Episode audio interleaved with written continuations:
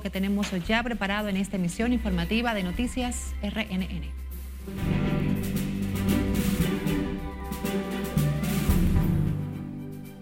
Lluvias desbordan dos ríos en Villa Jaragua y Neiva, mientras la defensa civil busca a cinco turistas españoles desaparecidos en Loma de Bauruco. Residentes de la ribera de los Amas se preparan ante posibles inundaciones por pronóstico de fuertes lluvias. Salud Pública toma medidas ante pronóstico de lluvias. No le pido a las autoridades, porque ya mi bebé no tiene mucho tiempo, la biopsia hepática de ella dice que su hígado de ella no llega al año de vida. Joven madre residente en Jaina pide ayuda para realizar trasplante de hígado a su bebé de 10 meses. Presidente Abinader expresa inconformidad por los bajos niveles educativos del país, pese a los esfuerzos del gobierno. Y en las internacionales, más de 142 muertos por cólera en el sureste de África.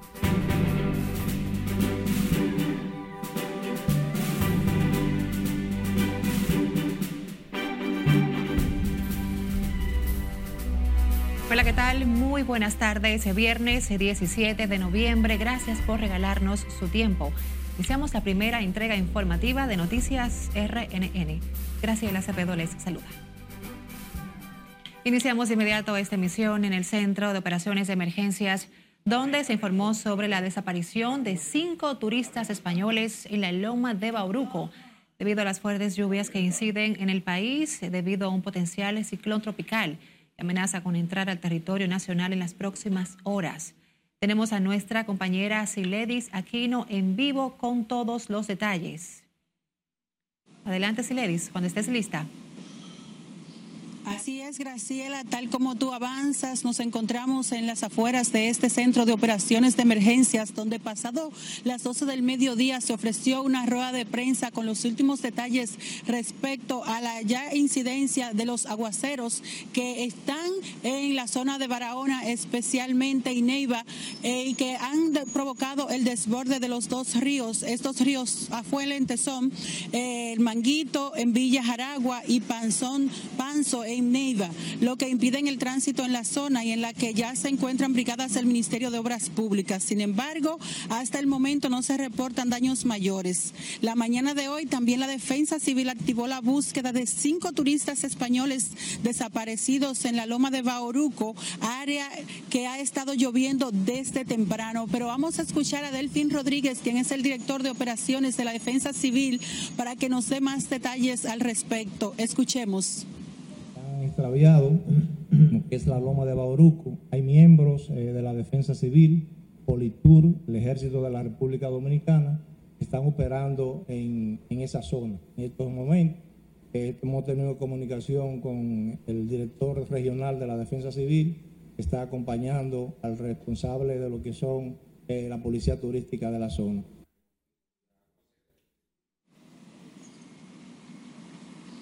Este centro de operaciones de emergencias elevó el nivel de alerta en el país, especialmente algunas que han sido colocadas en rojo. Asimismo, eh, se prevé que el potencial ciclón entre a una de la tarde de mañana sábado. Escuchemos más en detalle al COE, al general Juan Manuel Méndez, ex general, y también al predictor de la Oficina Nacional de Meteorología, Christopher Florian a una alerta roja Pedernales, Barahona, Elias Piña, Independencia, San Juan, Asua y Bauruco. En amarilla, provincia Santo Domingo, el Distrito Nacional, Peravia, Dajabón, Monseñor Noel, San José de Ocoa, San Cristóbal. Verde, San Pedro de Macorís, Atomayor, La Vega, Monte Plata y Sánchez Ramírez. Y estos aguaceros continuarán incluso en horas de la tarde en horas de la noche del día de hoy y se extenderá todo el fin de semana.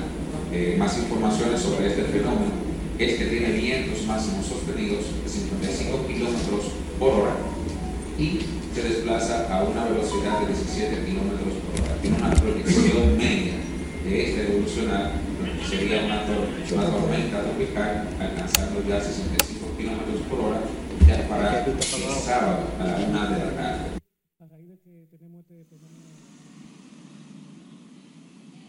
La Defensa Civil tiene habilitados en Barahona y Pedernales unos 42 albergues con capacidad para más de 5 mil personas y los organismos de socorro ya han ordenado las evacuaciones preventivas, especialmente en zonas vulnerables y provincias declaradas en alerta roja. Asimismo, recomiendan a la población no descuidarse, no cruzar ríos, arroyos y cañadas y seguir las instrucciones de este centro de operaciones de emergencias.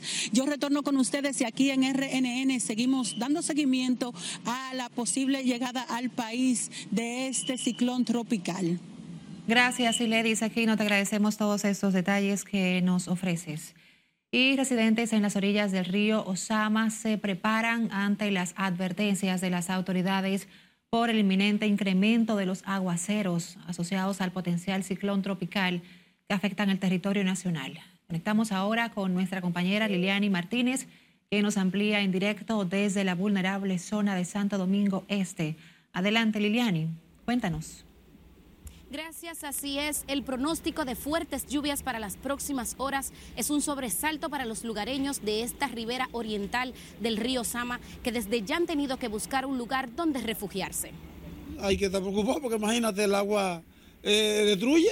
Son más de 150 las familias a orillas del río que deben movilizarse como de costumbre a lugares de menor riesgo cuando la alerta del mal clima amenaza con anegar sus viviendas. La Defensa Civil, conjuntamente con la estación 85 que opera desde esta iglesia, ya mandó activar a sus hombres atentos y pendencieros que estén atentos con su respectivo uniforme para que la ciudadanía vea que están en cualquier momento estamos en la evacuación. Previo al posible aumento de las precipitaciones, muchos son los vecinos que recogen sus pocos ajuares para prevenir pérdidas materiales como en otras ocasiones. Con temor que yo esté durmiendo acotado y venga y sube el río, tú supiste. Que uno tiene que encaramar los trate y salirse para afuera, para la iglesia. Todo el tiempo ha sido eso. Además de los posibles embates del fenómeno atmosférico, los lugareños externaron su preocupación por los trabajos realizados en la otra margen del río que aseguran están alterando su caudal y afectando sus viviendas. Yo vivo hacia mi espalda, que era la casa donde yo vivo, y la casa está inundada de agua. Según ellos están echando, usted puede ver esos camiones que se ven, ellos pasan el día y la noche tirando tierra. Aunque son varios los que toman medidas preventivas, otros se rehusan a dejar sus casas alegando temor a que antisociales carguen con sus pertenencias. Los residentes de este sector coincidieron en que por sus limitados recursos se ven obligados a mantenerse en esta situación de riesgo, por lo que pidieron a las autoridades intervención más allá de los pronósticos de lluvia. Esta es toda la información que tengo. Regreso contigo al set de noticias. Gracias, Liliani Martínez, reportándonos desde las orillas del río Osama. Santo Domingo Este. Mientras tanto, el Ministerio de Salud Pública activó este viernes su plan de prevención y respuesta rápida al tiempo que llamó a la población a tomar medidas de prevención para evitar daños a la salud ante las lluvias que se podrían registrar este fin de semana. La institución precisó que instruyó a las direcciones provinciales y áreas de salud para evitar que se intensifiquen brotes epidemiológicos de enfermedades como dengue, malaria, chikungunya, infección respiratoria aguda, leptospirosis, enfermedad diarreica aguda y males estomacales. El organismo regulador de salud recomienda las siguientes medidas. Cloración del agua, verificar la fecha de vencimiento de los alimentos, principalmente los enlatados, y lavarlos bien antes de consumirlos. Lavar frutas y vegetales con la misma agua que utilizan para el consumo y cocinar bien los alimentos. Por otro lado, el Ministerio de Energía y Minas cerró la mina de Larimar y Ámbar ubicada en el municipio La Ciénaga, en la provincia de Barahona, luego de que las autoridades de salud pública determinaran que de allí emana la mayor contaminación que ha dejado como resultado brote diarreico agudo y el fallecimiento de varias personas. La información fue confirmada por Gina Estrella Ramia, directora de gestión de riesgo del Ministerio de Salud Pública, quien visitó el lugar y explicó que tomaron muestras de todas y cada una de las fuentes acuíferas de la zona y presumen que la fuente mayor de contaminación es una mina de ámbar y larimar. Un conjunto de organizaciones comunitarias, gremiales y sociales demandaron este viernes la apertura total de los cuatro hospitales de la ciudad sanitaria Luis Eduardo Aybar, mejor conocido como el Morgan, y la no privatización del referido centro de salud. Las organizaciones exigieron además el mejoramiento de las atenciones que brindan el Hospital Materno Infantil y adecuaciones para el personal de enfermería, técnicos, administrativos y médicos hospital Doctor Moscoso Puello está desbordado, su capacidad está muy limitada. Por lo tanto, la apertura de este centro de salud es inminente y tiene que ser lo más rápido posible, puesto que la población ya no aguanta más. Aquí se han gastado miles de millones, más de 14 mil millones de pesos en este, en este eh, hospital y sin embargo, da vergüenza que por una pugna entre la constructora y el gobierno esté falleciendo gente porque no se prioriza la, la salud de la población dominicana. Los representantes hicieron un llamado de atención para la intervención de la ciudad sanitaria, los fines de elegir conforme a la ley el Consejo de Acompañamiento por parte de organizaciones gremiales, sectoriales, iglesias, de la sociedad civil y comunitarias sin exclusiones. Una madre de una bebé de 11 meses con cáncer de hígado pide el auxilio de las autoridades para poderle realizar un trasplante a la pequeña, ya que según los médicos solo tiene 15 días de vida de no practicarle la operación. Nancy Alcántara con la triste historia. La incertidumbre me está matando, de yo saber que mi niña ha luchado por tanto tiempo por su vida y que en cualquier momento puede colapsar. La pequeña Tiara Ramírez ha luchado 11 meses para mantenerse con vida con un cáncer de hígado que la mantiene al borde de la muerte. Pasa las horas ingresada en un centro médico a esperas de una ayuda que pueda regresarle las esperanzas de permanecer en este mundo no me dura una semana en casa. Eso es crisis crisis crisis para poder tenerla hasta ahora con 11 meses la niña. Desde que ella nació ha sido así hasta que la diagnosticaron en el Angelita con tan solo tres meses. La mandaron aquí para un seguimiento, pero aún así la niña ha hecho mucha crisis. Catherine Ramírez, una madre soltera, quiere que el tiempo se detenga y un milagro logre devolver la salud a la pequeña. A todo esto se suma que recientemente fue cancelada de su empleo y ya agotó los pocos recursos que tiene para darle alimentación e internamiento a su pequeña. Del último internamiento de ella, ella duró un día en intensivo porque ya ya la bajaron porque estaba mejor y como dos días o tres días en sala. Yo tuve que pagar 17 mil pesos de, diferencia del seguro. Actualmente ya yo no tengo seguro porque del trabajo donde estaba ya me, me cancelaron hace más de tres meses por la misma situación de la niña, lo mismo internamiento. El jefe mío decidió cancelarme de allá donde yo trabajaba, no tengo seguro actualmente. La niña tiene este internamiento sin seguro, sin ningún tipo de protección de hecho. Aquí en la plaza me, han estado cuestionando que cómo yo voy a pagar el internamiento de la niña, incluso han querido darle de alta. Tiara debe recibir un trasplante de hígado antes de 15 días para poder mantenerse con vida. La operación asciende a los 115 mil dólares monto que su madre desesperada pide sea aportado por manos solidarias. Yo le pido a las autoridades, porque ya mi bebé no tiene mucho tiempo, la biopsia hepática de ella dice que su hígado, de ella no llega al año de vida con el hígado que tiene. La bebé tiene 11 meses, ya es un llamado, es un llamado desesperado ya que yo estoy haciendo. Para que la persona, por favor, las autoridades me ayuden, que tenemos, yo tengo más de 8 meses pidiéndole a ellos que ayuden a la niña y la niña eh, saliendo de la crisis, luchando por su vida y aún no he tenido contesta.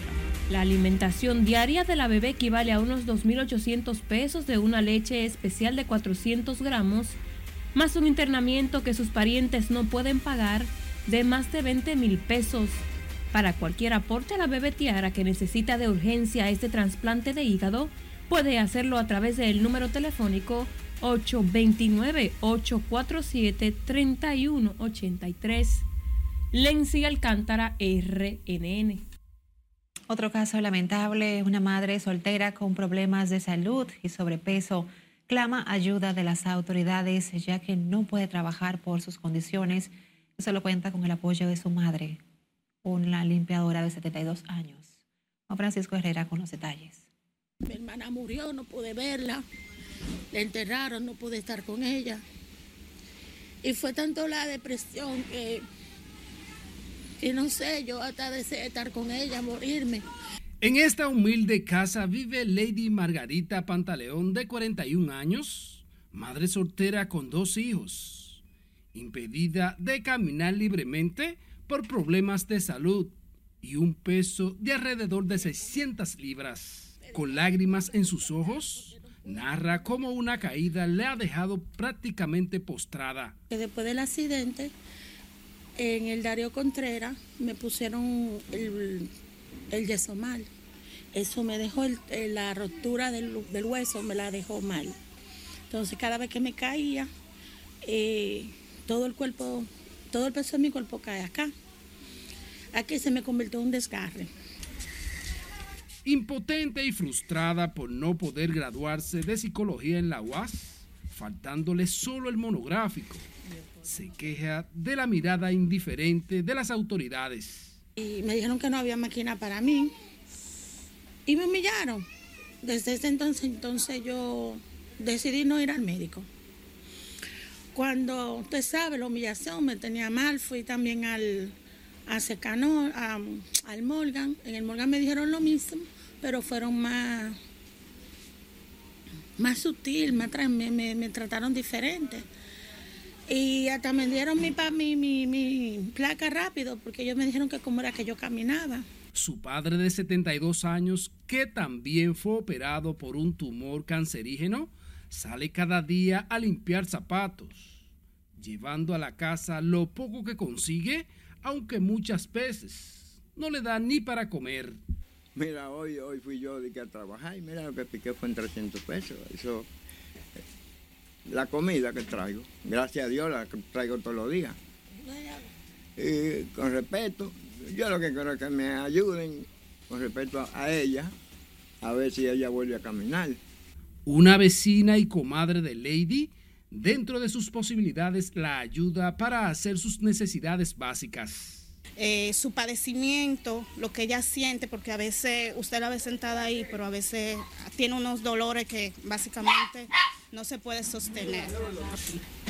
Lady Margarita Pantaleón, de 41 años, pide ayuda no solo por lograr un peso normal, sino también para sanar otras condiciones de salud su padre quiere su pensión ya que duró más de 20 años trabajando. Para cualquier ayuda a esta familia, llamar a los teléfonos 809-846-6004 y al 829-878-4557. Juan Francisco Herrera, RNN. Cambiando de información, el presidente Luis Abinader reafirmó este viernes el compromiso del gobierno de priorizar la calidad educativa del país, para lo cual señaló algunas iniciativas que se ejecutan desde el Estado con el objetivo de lograr mejoras en el sector. El mandatario se refirió al tema durante la realización del Congreso Internacional de Educación Aprendo 2023 que organiza Educa. Conectamos con nuestra compañera Lauri Lamar que nos tiene toda la información. Adelante, Lauri. Buenas tardes para ti. Gracias, buenas tardes. Tras expresar su inconformidad por los bajos niveles de aprendizaje que registran los estudiantes del país, el presidente Abinader abogó por lograr un trabajo en conjunto entre las familias y las autoridades educativas. Para nuestro gobierno, mejorar la calidad de la educación es una prioridad. En ese sentido, el mandatario enumeró las medidas que se están implementando desde el Estado para alcanzar mejores niveles en el sistema educativo. No podemos estar satisfechos ya que a pesar de los esfuerzos de inversión y compromiso por parte de todos, incluyendo los ciudadanos, los docentes y nosotros desde el gobierno, los niveles de aprendizaje tienen todavía que traducirse a mejoras significativas. Apostamos por iniciativas como la alimentación escolar, la distribución de equipos tecnológicos, el transporte escolar, la profesionalización de los docentes y los concursos de oposición más rigurosos para la selección de cargos docentes mientras que la primera dama, Raquel Arbaje, también resaltó las deficiencias en el sector, abogando por la despolitización de la educación y deploró los altos niveles de violencia que reciben niños de entre 0 a 5 años. tenemos como Estado que ofrecerle tranquilidad, tenemos que ofrecer empleos, estructuras, alimento, pero alimento también del alma y la, y la tranquilidad económica que se necesita. Y para eso se está trabajando. Bajo el título Maestros Profesionales, Familias Comprometidas, Educa planteó la necesidad de formular estrategias diferentes, creando mesas de trabajo compuestas por todos los sectores. Necesitamos instruirnos para reconocer nuestros derechos, pero también para ser conscientes de nuestras obligaciones como adultos referentes, para apoyar a las escuelas y los maestros con vocación de servicio, para exigir por servicios de calidad, sobre todo cuando se trata de la educación pública. Durante el evento Educa y el Instituto Nacional de Formación Técnico Profesional firmaron una carta compromiso para impulsar la formación dual, que incluye la cooperación entre centros de formación y empresas. Ambas instituciones promoverán procesos que avancen en la certificación de saberes técnicos en sectores estratégicos de la economía. De mi parte es todo retorno al estudio. Gracias, Laura y Lamar, por este informe. Tras la pausa, PRSC se unirá a los partidos que proclaman al presidente Luis Abinader como su candidato para el 2024. Además, capturan en Navarrete un vehículo lleno de ilegales haitianos y continúa el drama de familias con desaparecidos. Más al volver, siga con la primera emisión de noticias RNN.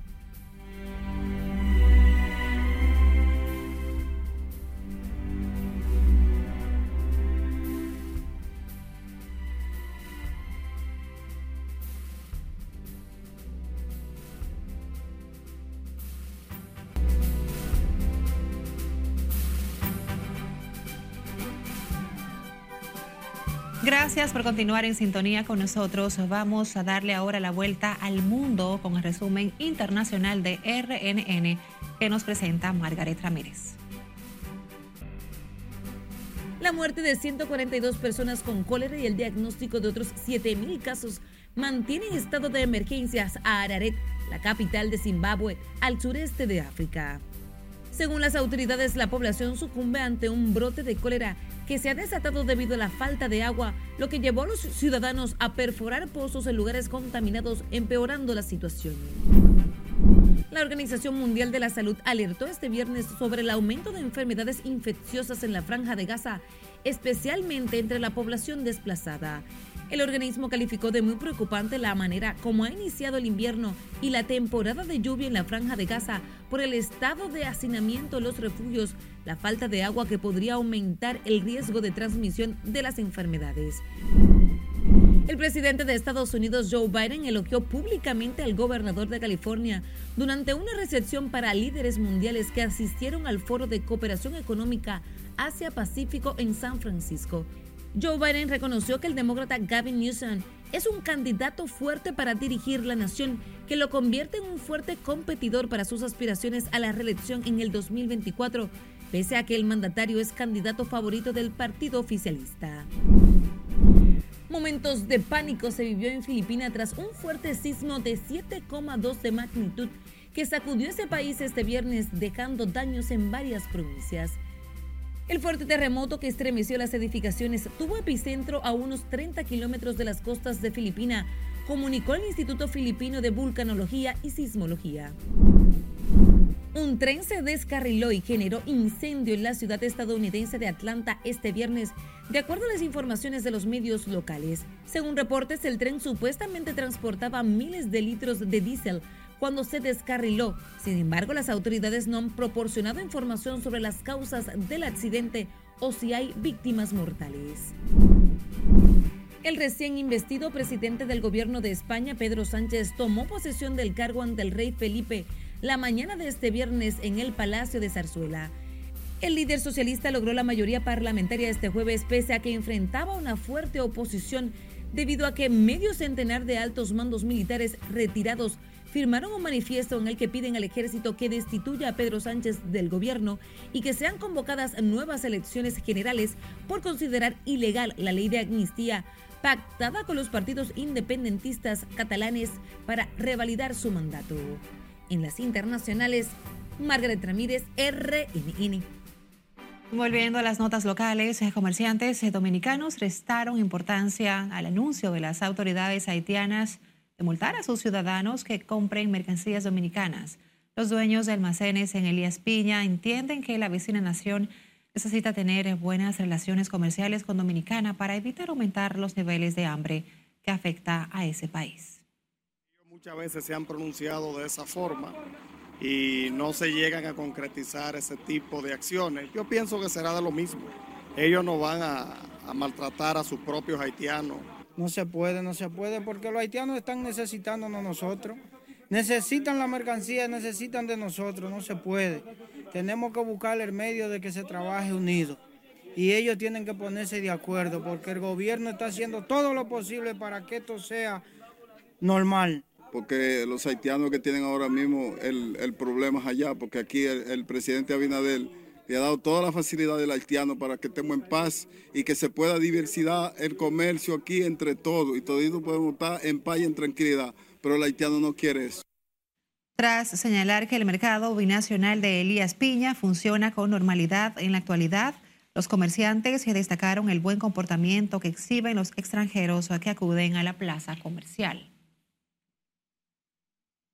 A propósito, los haitianos comenzaron a comercializar sus productos entre ellos mismos ante la imposibilidad de a, acercarse al mercado fronterizo con los dominicanos. Según nuestro corresponsal en Dajabón, Domingo Popoter, las autoridades haitianas están impidiendo que sus comerciantes compren o vendan sus productos en la línea limítrofe con República Dominicana. Las autoridades haitianas han llegado al punto de imponer multas cuantiosas todo aquel que introduzca cualquier tipo de alimento desde República Dominicana de manera ilegal. Esos productos incautados son quemados y otras veces subastados por los propios hombres armados que impiden el comercio en Haití. Vamos ahora a Santiago, donde las autoridades frustraron esta madrugada un viaje ilegal de haitianos transportados por un dominicano en cuyo vehículo estaban estos atestados. Nuestro corresponsal en la ciudad Corazón, Junior Marte, nos pone el tanto. El viaje ilegal de haitianos fue frustrado en el municipio de Navarrete. Los extranjeros eran transportados por un chofer dominicano, quien también fue detenido. ¿Qué tienes que decir sobre tu apresamiento? Defiéndete, por favor, defiéndete. Mira, por aquí mejor. Mira, por aquí. La policía en conjunto, tanto DICRIN como Preventiva, apresan a un vehículo color plateado Hyundai ocupando dentro de 18 personas. Un dominicano, el chofer, de nombre Gabriel Díaz Genaro, de 35 años de edad. Esta persona, al momento de ser depurado, se encuentra que ya había sido sometido por violencia de género. Dentro de los apresados, de acuerdo a la policía, figuran cuatro mujeres y dos niños. Eh, el dominicano, que tenemos una ley de 2002 de trata y tráfico de personas, eh, será sometido a la acción de la justicia mediante medida de cohesión por el Ministerio Público.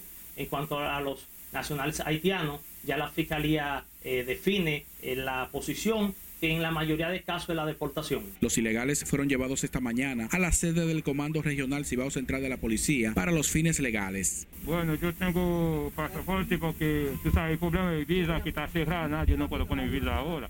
Yo tengo papeles de inmigración también, está ahí todo. También la policía comunicó que apresó a un haitiano con 100.000 pastillas de medicamentos presuntamente falsificados. En Santiago, Junior Marte, RNN.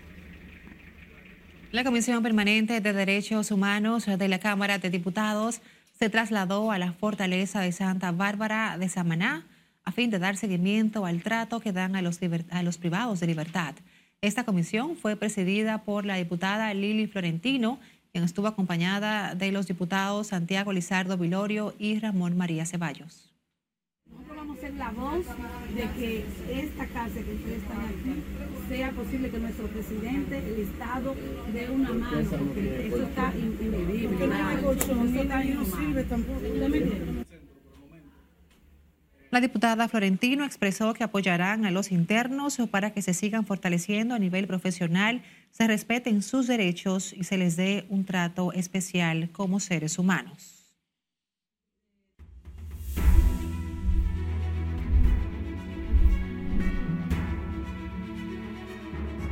El partido Fuerza del Pueblo solicitó a la Junta Central Electoral convocar a la mayor brevedad posible una reunión de mesa técnica permanente de trabajo debido a la cercanía de las elecciones del próximo año y con el propósito de tratar varios puntos de interés tendentes a garantizar la celebración de unos comicios transparentes y libres de cuestionamientos. Nuestro compañero Nelson Mateo está en directo desde la Junta y nos pone al tanto. Adelante, Mateo. Muy buenas tardes, tal y como tú lo acabas de describir, el delegado político del opositor Partido Fuerza del Pueblo ante el órgano supremo de elecciones invitó por escrito a que la Junta convoque a la mayor brevedad posible la mesa técnica permanente de trabajo debido a la cercanía de las elecciones del próximo año y según él el limitado margen de tiempo con que se cuenta para realizar mejoras o implementar las observaciones y sugerencias que sean el resultado de una auditoría. Esta mesa tanto trabajará los temas relativos a las auditorías que nosotros hemos venido planteando de manera sistemática desde hace aproximadamente dos años o más por ante esta Junta Central Electoral, así como también todos los temas relativos al montaje de las elecciones, tanto municipales, congresuales como presidenciales. Asimismo, el también miembro de la dirección política de la Fuerza del Pueblo sugirió que en las reuniones de la Mesa Técnica Permanente de Trabajo sean agregados el director nacional de elecciones y el director de voto en el exterior, dadas las funciones y atribuciones importantes que tienen estos funcionarios de cara a los próximos comicios. Pero ¿qué dice la ley de régimen electoral? Que todo este proceso debió haberse completado, es decir, las auditorías al, padrón, a los, al software, eh, la evaluación de los equipos, debió haberse completado un año antes de las elecciones. Es decir, en febrero de este año 2023, la Junta debió haber terminado y haber concluido todo este proceso que ahora es que lo vamos a iniciar. El delegado político de la organización liderada por el expresidente Leonel Fernández explicó además que en esos encuentros deben tratarse lo relativo a las auditorías del software, padrón de elecciones nacional y del exterior, así como el método a utilizar para realizar esas auditorías. Manuel Crespo dejó claro que con esta iniciativa la Fuerza del Pueblo solo busca garantizar unos comicios venideros transparentes y creíbles. De mi parte, es todo por el momento. Regreso contigo al CEP de Noticias. Gracias por las puntualizaciones, Nelson Mateo. En tanto, el Partido Reformista proclamará este domingo al presidente Luis Abinader como su candidato presidencial para las elecciones de mayo próximo. Ramón Rogelio Genao dijo que con todo y pronóstico de lluvias, la actividad se realizará en el Coliseo de Boxeo Teo Cruz mientras Benicio Castillo Semán, aliado del gobierno y quien estuvo presente en la rueda de prensa del PRSC, dijo que la alianza Rescate RD está destinada al fracaso por la falta de confianza entre sus mismos actores.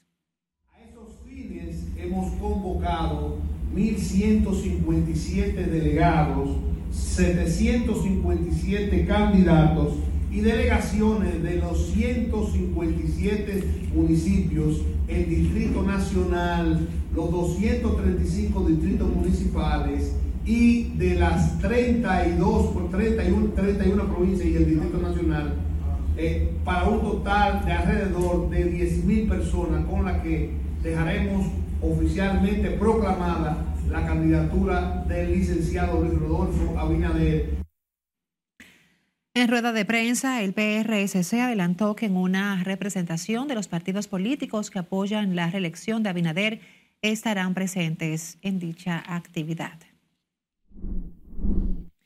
presidente de la República y del Consejo Nacional de la Magistratura, Luis Abinader, convocó para hoy a las 5 de la tarde a todos los miembros de ese órgano con el propósito de decidir sobre las objeciones y reparos presentados dentro del plazo reglamentario contra ciertas candidaturas inscritas al Tribunal Constitucional.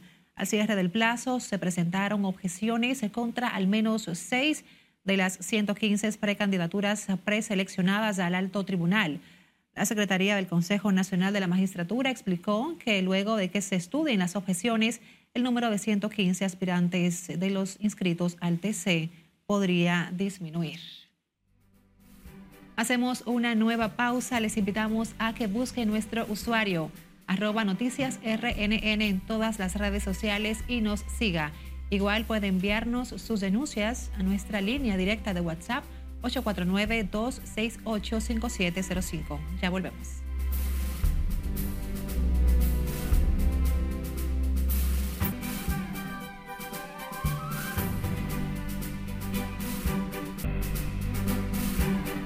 Regreso con más informaciones, les reiteramos que a través de nuestra línea de WhatsApp usted puede realizar las denuncias que afectan a su comunidad, infracciones a la ley y atropellos. A continuación presentamos algunas de ellas en el resumen que nos presenta Juan Laurencio.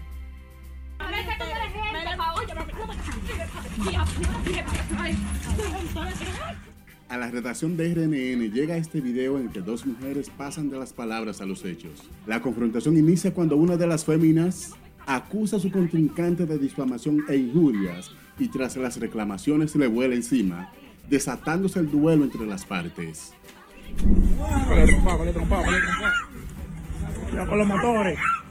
Compartimos las imágenes de una trifulca escenificada entre dos motoristas en Herrera ante las miradas indiferentes de sus compañeros. El comportamiento que exhiben los hombres durante la pelea contrasta con el estado de ánimo y el nivel de educación de los enfrentados. Aún se desconocen los motivos del pleito. Ciudadanos denuncian la situación que vive la comunidad escolar del Liceo Celeste Aida del Villar en Manuguayabo. El video que llegó a la redacción de este canal muestra un charco de agua que bloquea la entrada de profesores y estudiantes, por lo que llaman a las autoridades a buscarle una situación oportuna.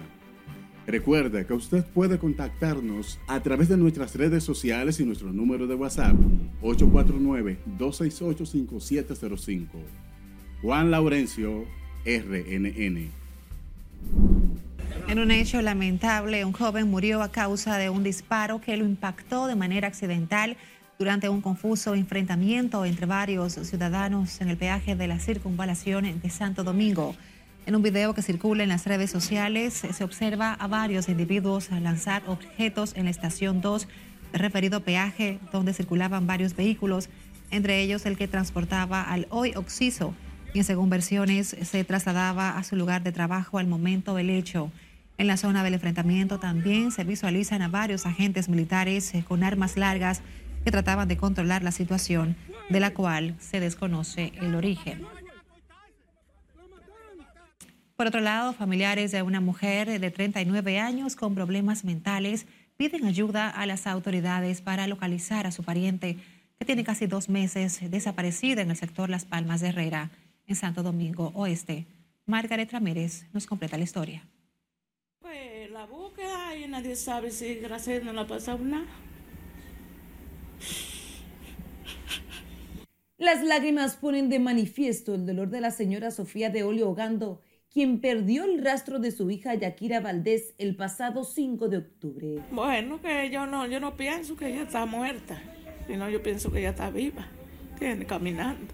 Que yo la internaba ella muchas veces, se ponía agresiva, a que hasta cogía cuchillo para pa agredirme a mí. Me, me, me rompió una silla de ese comedor, no sé mucho, me rompió un vidrio allí de la, de la cocina. La mujer de 39 años, según su madre, padece de esquizofrenia, situación que cada día le genera más incertidumbre, temiendo que le ocurra lo peor debido a su condición de salud. Había una persona aquí, entonces, eh, según venía alguna gente o algo, yo de una vez, tú me cerrar la puerta para que no se fuera. Entonces ella agarró y nos dio un empujón así a mí y el señor que iba a salir. Ya tú sabes, agarró y se fue más nunca. Los parientes de Yakira piden ayuda de las autoridades ya que no han recibido apoyo para su búsqueda. Valdés se adiciona a la larga lista de personas que mantienen desesperados sus seres queridos tras perder el rumbo sin ninguna pista. A la fecha, más de 50 personas se mantienen desaparecidas entre ellos el señor Hugo Antonio Félix, de 70 años, y el niño Fraimer Ciprián en Boca Chica, con más de nueve meses con paradero a un desconocido. Margaret Ramírez, RNN.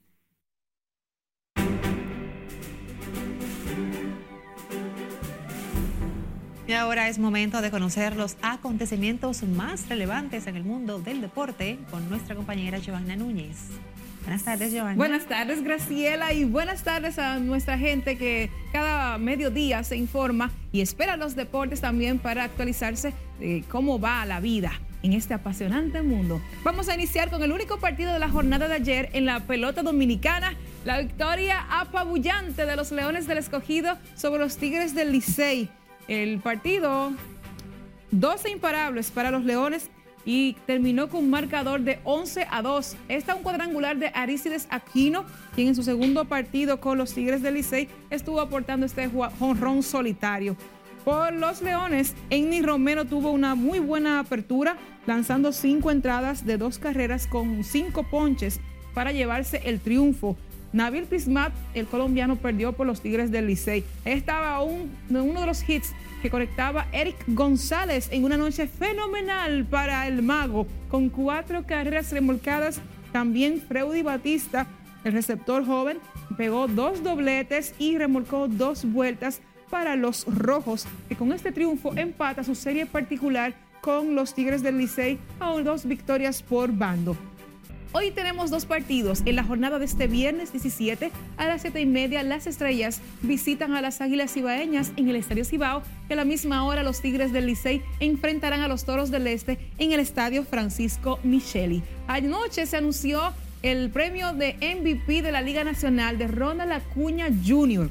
Y este joven, horas después de recibirlo, miren el palo largo que conecta allá en Venezuela con los Tiburones de la Guaira, su equipo, 11 por 4 venció a los Tigres de Aragua y también dio sencillo en esa, ese primer partido de Ronald Acuña y se lució en grande. Miren cómo estaba el Forum repleto. Ahí se celebró la Serie del Caribe este año en Venezuela. Y miren la jugada que, que consigue Ronald Acuña en el Jardín Central, señores de PlayStation. Así que por todo lo alto, Ronald celebrando su premio MVP de manera unánime. Pasamos a la NBA. Ayer dos partidos. En el, el primero de la noche, el conjunto del Heat de Miami, con Jimmy Butler a la cabeza, lograron su séptima victoria consecutiva al vencer 122 por 115 al combinado de los Nets de Brooklyn.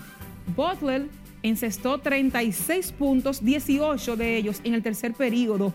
Y Duncan Robinson añadió 26 por el hit, al igual que Van de Bayo, que terminó con 20. Michael Bridge y Lonnie Walker, cuarto, anotaron 23 puntos cada uno por Brooklyn, que había ganado sus últimos 5 de 6 enfrentamientos.